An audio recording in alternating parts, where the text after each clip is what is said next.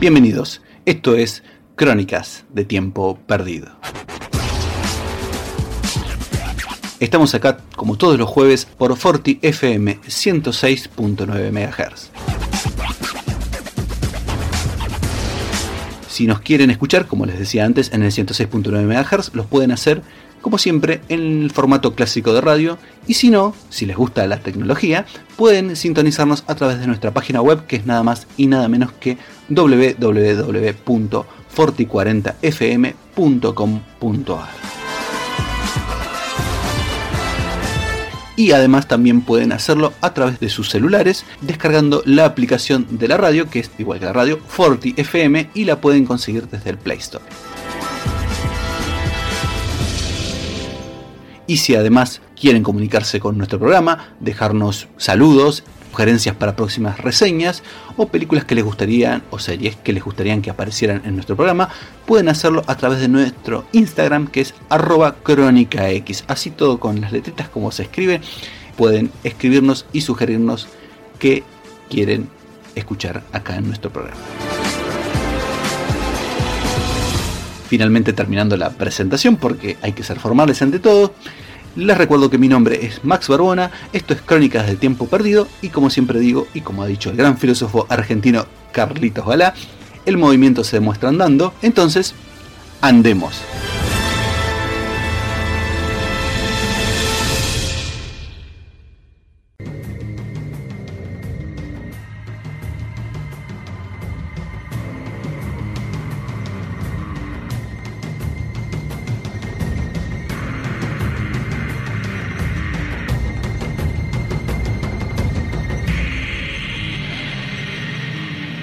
Si de aventura se trata, hoy vamos a hablar en Crónicas de Tiempo Perdido de uno de los opus del señor Zack Snyder.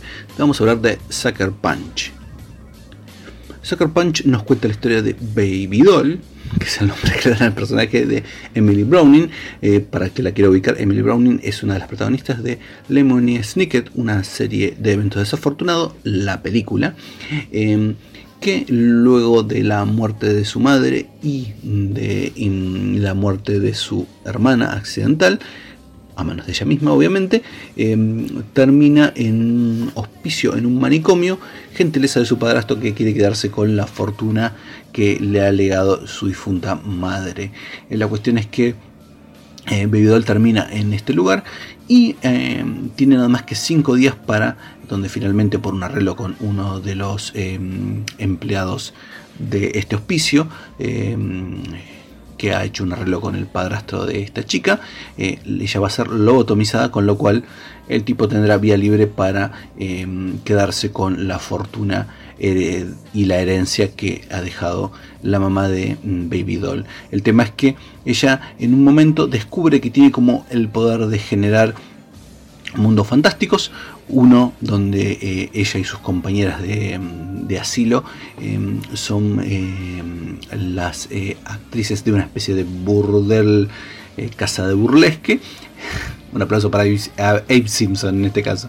Bueno, les decía que a su vez dentro de ese mismo nivel de, imaginación puede transportarse a uno donde él, ella y estas mismas chicas son super guerreras y deben buscar em, cinco elementos que les permitirán eh, escapar del lugar donde están prisioneras. Eh, a Emily Browning la acompañan Vanessa Hutchins de High School Musical, eh, Abby Cornish, eh, Gina Malone, también ya vista en otras producciones del señor Snyder y en la genial eh, Los Juegos del Hambre en llamas, eh, como Rocket, una de las chicas que está ahí dentro del asilo, y también está Jamie Chung, que eh, hiciese de Mulan en la, en, la serie había una vez, perdón, Once Upon a Time, y también hiciera de Chichi en la terriblemente mala Dragon Ball Evolution. también tenemos otros actores que están siempre dentro de la filmografía del señor Snyder, como Carla Gugino y además también tenemos a Oscar Isaac, eh, Scott Glenn y un pequeño papelito del señor John Hamm, alguna vez protagonista de Mad Men. Como les decía, la peli eh, también escrita y guionizada por Zack Snyder es una buena película, es una buena peli de aventuras, medio que acelera demasiado al final pero en lo que es la parte de los visuales, uno puede discutirle muchas cosas al señor Snyder, especialmente en ese momento que no estaba tan ducho como está ahora. Estamos hablando de que es una película que ya tiene 10 años. Snyder en lo que es se destaca en esta película es no tanto en el guion, que es bastante lineal, es bastante fácil de seguir también, por más que yo les dije que tiene varios niveles, en realidad es súper fácil de seguir. Eh, esto no es Inception, que si ustedes se pierden 5 eh, minutos de exposición no van a entender nada. Es Snyder, o sea, el tipo eh, acá básicamente recrea una aventura que podía haber aparecido en las páginas de, mm, no sé, de Zona, 80, de Zona 84, o ser eh, uno de los tantos capítulos de la película Heavy Metal del año de los 80s. Y la verdad es que, eh, o de una Metal Harland, la verdad es que mm, en ese punto, a nivel visual, Snyder la descose, donde tenemos a, chicas enfundadas en ropa no sé si, no sé si reveladora, levemente sexy, pero portando ametralladoras peleando contra robots samuráis, eh, y hiperdragones, eh, soldados eh, zombies de, las, de la Primera Guerra Mundial, unas especies de nazis, robots, androides y toda la fantasía de cualquier, como les decía, de cualquier, no sé, película tipo, como les decía antes, heavy metal o de cómics bastante emblemáticos del género aventurero. De hecho, eh, Snyder en algunas entrevistas ha dicho que esta película está basada un poco en ese tipo de, cosas, en una de las primeras revistas que eh, accedió de cómics él. Entonces, hay mucha de esa impronta aventurera dentro de la película. Y probablemente, mm, y donde más se destaca, como les dije antes, es en la parte visual. El guion es bastante simple y me, parece que a pesar de lo que más de una vez he leído por ahí de que el, eh, de que el final es anticlimático, creo que el, que, perdón, que el final no tiene nada que ver. Yo creo que el final es bastante consecuente con lo que plantea la película, pero peca un poquito anticlimático, eh, qué sé yo, no sé. Mm, la peli construye a nivel visual, como les decía, mucha épica, eh, mucha acción muy, muy copada, la verdad que en eso es, innegable el director de 300 eh, la descose, pero es como que el final es un poquito... te deja como con gusto a poco, uno dice, sí, está bien, es un final adecuado, pero podía haber estado un poco mejor, lo cual no empaña el más del 90% del metraje de la película, que la verdad que es, eh, es una experiencia visual muy, muy copada.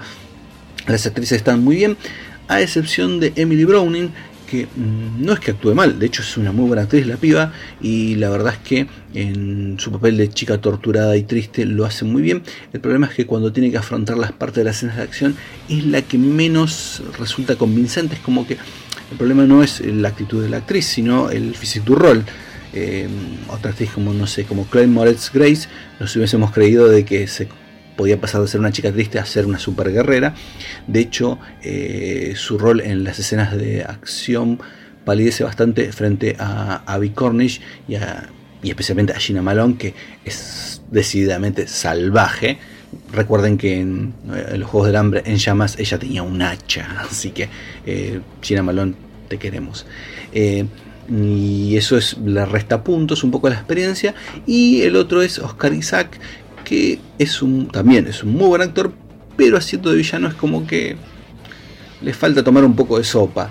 Eh, no sé, probablemente el tipo no le sale, como leí en una reseña, probablemente el tipo no, no es bueno haciendo de malo.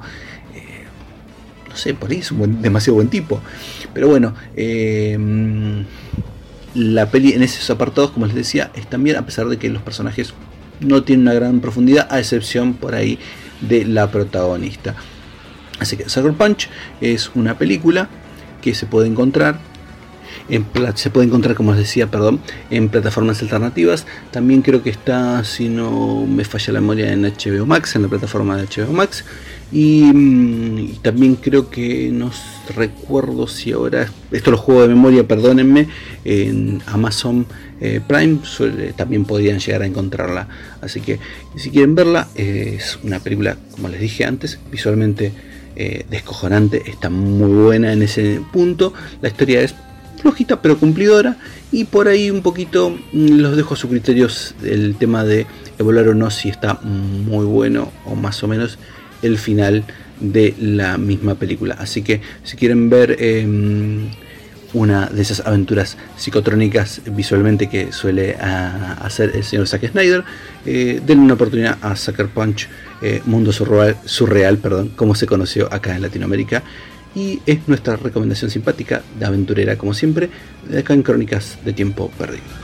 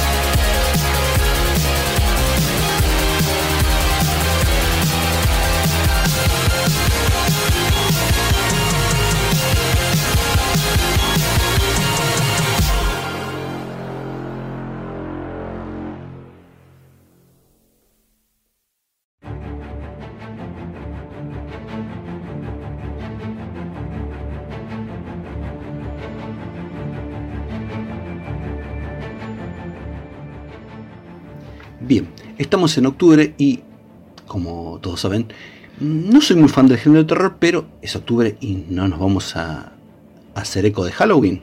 Obvio que sí, Noche de Brujas.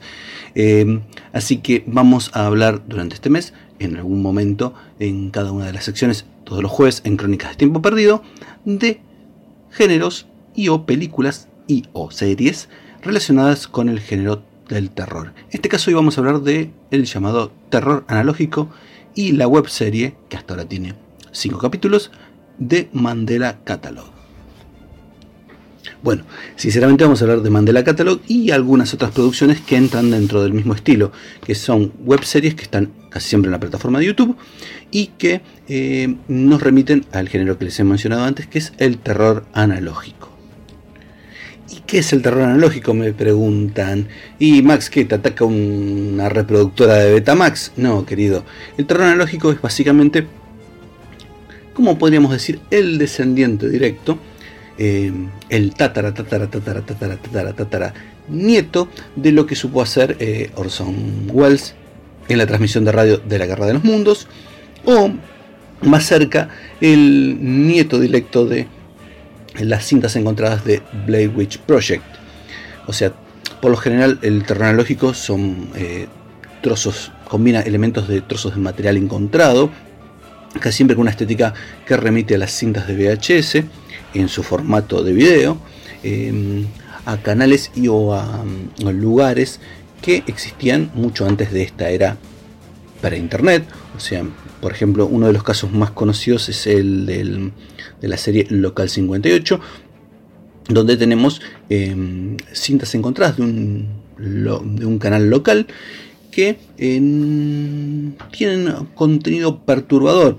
A ver, no es básicamente que encontramos monstruos, sino que eh, instrucciones eh, que tienen un contenido que parece normal de entrada y finalmente eh, van metiendo elementos que nos generan como una disrupción que, mm, que nos hacen repensar lo que estamos viendo y nos hacen retroceder a ver qué, es eso que nos está inquietando, tanto desde el trabajo de la imagen como desde lo que es el sonido y las voces y la forma en que se leen los textos.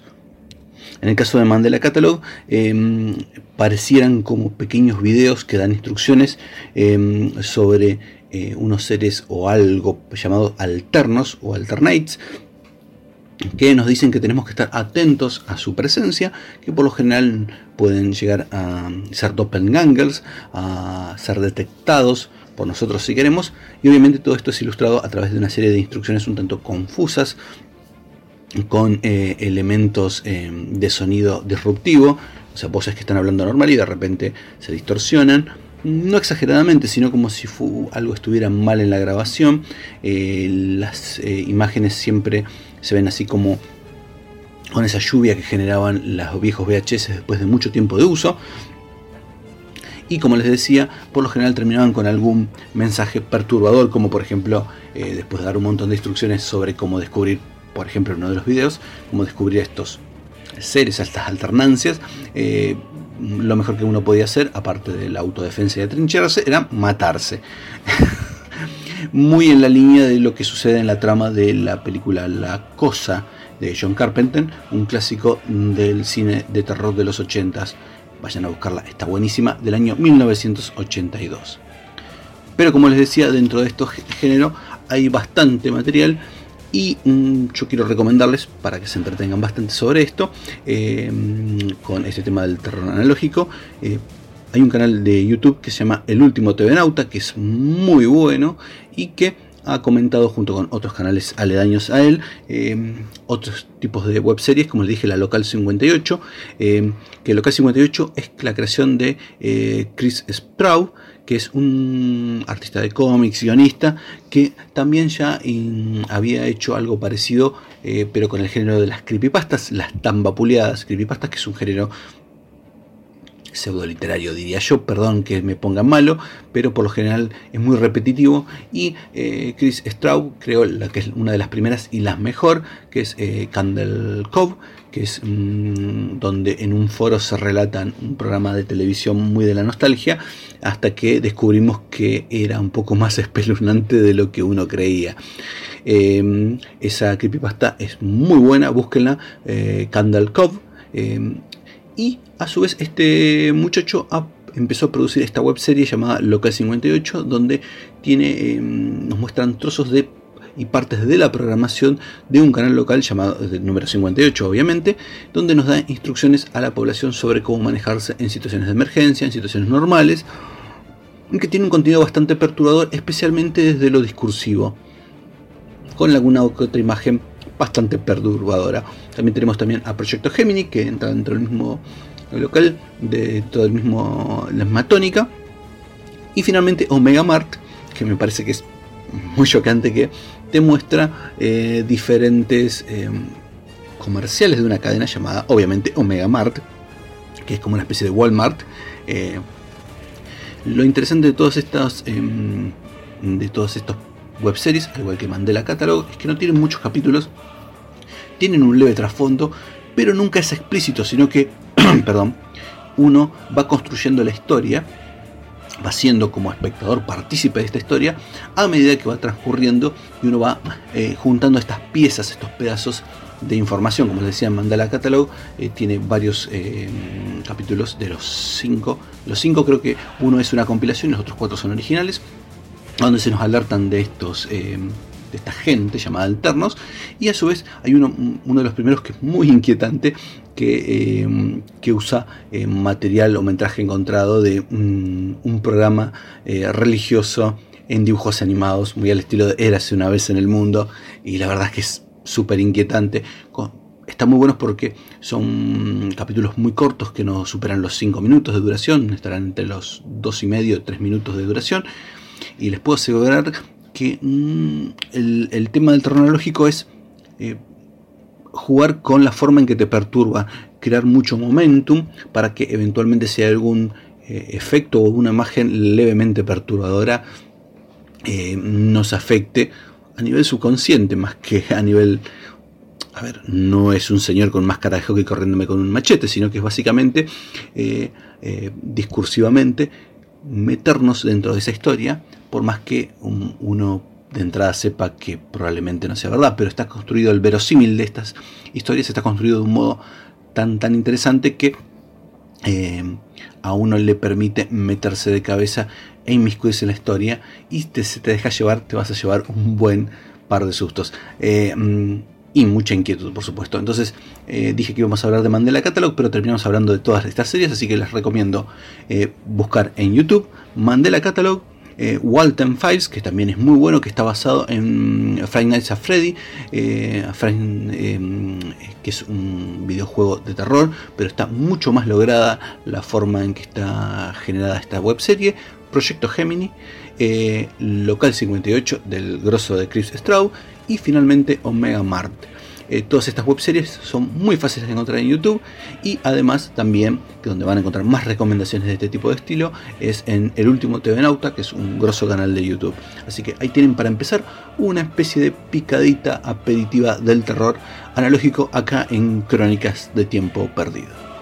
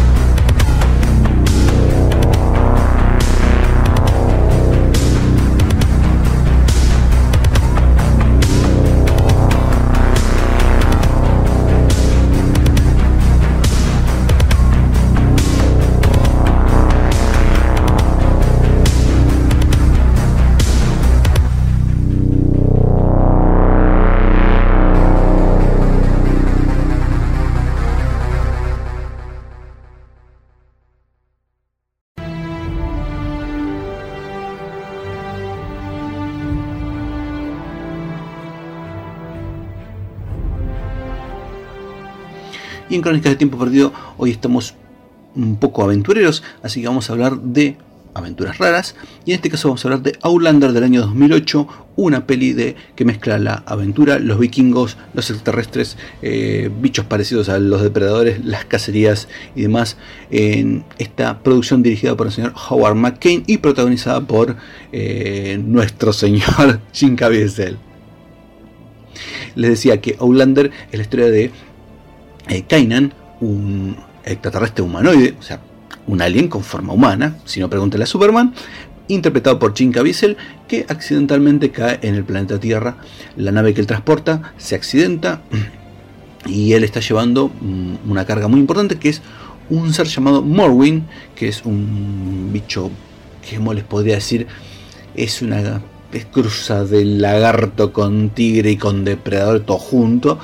Eh, que es una raza muy peligrosa y que el tipo llevaba para eh, contener de los estragos que causa. Obviamente al caer en el planeta Tierra, eh, este bicho se libera y empieza a atacar a los humanos. ¿Cuál es el tema? Es que Kainian eh, cayó en la edad de hierro, en la época, en la edad de hierro de los vikingos. Entonces, digamos que el tipo no tiene super mega armas para tirarle. De hecho, casi toda, mm, todo lo que disponía tecnológicamente hablando, más o menos em, avanzado, se fue al fondo de un lago. Entonces, este hombre es atrapado por las tribus vikingas, mm, comandadas por el rey de los vikingos, Rodgan, interpretado por de pie el ya fallecido John Hart Em, quien eh, al principio no le cree un cuerno. Ok, este tipo trata de disfrazarla y le dice, mira, lo que vos viste es un dragón que te va a atacar. Y otro dice, sí, dale, boludo, es un dragón. Eh, la cuestión es que cuando empiezan a caer como moscas los miembros de la aldea, eh, y luego de verlo en acción, el amigo, el amigo Rodgar dice, vamos a pedirle ayuda a este tipo que parece que lo conoce bastante bien. La cuestión es que él les termina revelando que en la nave en que él transportaba eh, el bicho, él es el responsable de que esté escapado. Obviamente, ustedes miran, che, les contó que es un alien. No, imagínate que no le creyeron una goma cuando les dijo que había una especie de dragón cazando gente, no les va a contar que es un alien. Entonces eh, él empieza a convertirse en uno de estos miembros de la tribu, empieza a ser aceptado este Ulander, este extranjero, y empiezan a ayudarlos a tratar de detenerlo al Morwin, que es como se llama esta criatura. Dentro del cast aparecen Ron Pellman, con un papelito así chiquitito, eh, aparece un rato y pierde literalmente la cabeza. No, no es un spoiler. Cuando ya lo ve, cuando el rato que aparece se van, a entender a lo que yo me refiero. Bien, eh, la cuestión es que la hija de la Rey Rodgan, eh, Freya, empieza a tener cierto interés mm, y camaradería con este extranjero, interpretada por la actriz Sophia Miles.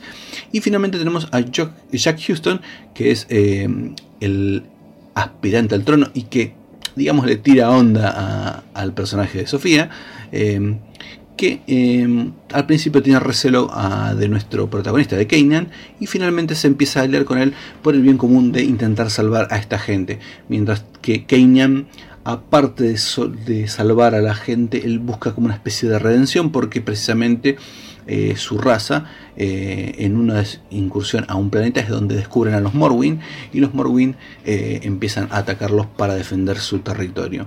la película es correcta a nivel entretenimiento, es una muy buena peli para mirar tipo matiné, tiene muchos elementos que uno diría es gracioso porque eh, en una reseña yo leí que eh, Jim uno se podía, lo podía ver a Jim Caviezel atado y torturado y podía pensar en la pasión de Cristo, pero yo en este caso pienso más en su condición de Mesías, porque de hecho en un momento uno de los personajes dice que Kenyan vino enviado por los dioses de las estrellas y se quedó entre nosotros, si eso no le suena al Señor eh, Jesucristo que alguna vez ha interpretado este actor, le pegan el palo.